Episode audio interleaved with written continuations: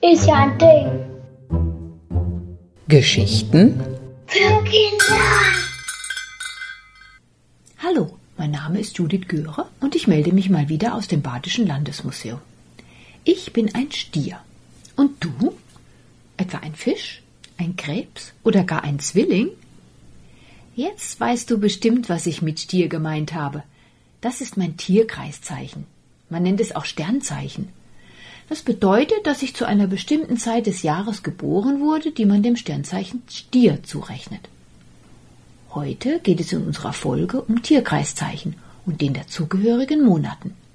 Und die wurden schon vor 800 Jahren in Stein gemeißelt.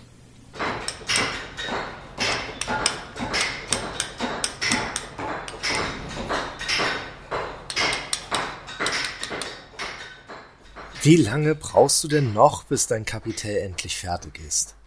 Ich habe den Auftrag bekommen, es mit Farbe zu bemalen. Heute Abend bin ich fertig. Ich lasse es dann hier für dich stehen und du kannst morgen beginnen, die Farben aufzutragen.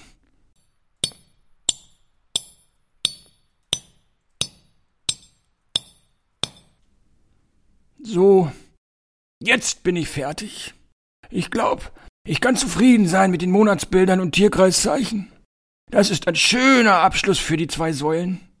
Ich bin mir sicher, dass dieses Kapitel auch den Mönchen des Klosters Schwarzach gefallen wird. Wenn sie dann eines Tages betend durch den Kreuzgang gehen, fallen ihnen sicher die vielen Säulen mit ihren schön verzierten Säulenköpfen sofort ins Auge. Die tragen ja auch das gewölbte Steindach über dem Gang rund um den viereckigen Hof. Dieses Kapitel wird sogar zwei Säulen auf einmal krönen. Aber hm, für heute ist Schluss. Ah, es wird auch schon so langsam dunkel.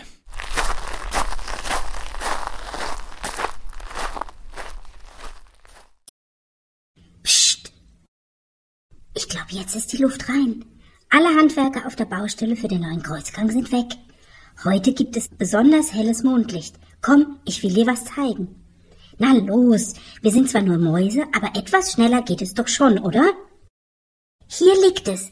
Siehst du die vielen Figuren und Tiere, die der Steinmetz in den roten Sandstein gemeißelt hat? Oh ja, wie schön.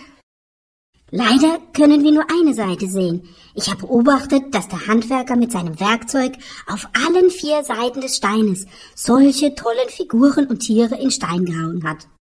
Oh, toll. Was sind das eigentlich für Figuren und Tiere? Also, die sechs jungen Männer sehen aus wie die Bauern auf den Feldern. Stimmt, das sehe ich an den langärmlichen Gewändern mit dem Gürtel um den Bauch und den Kappen auf dem Kopf. Genau. Und du weißt ja, dass die Bauern immer das ganze Jahr zu tun haben. Jeden Monat gibt es eine andere Arbeit, die gemacht werden muss.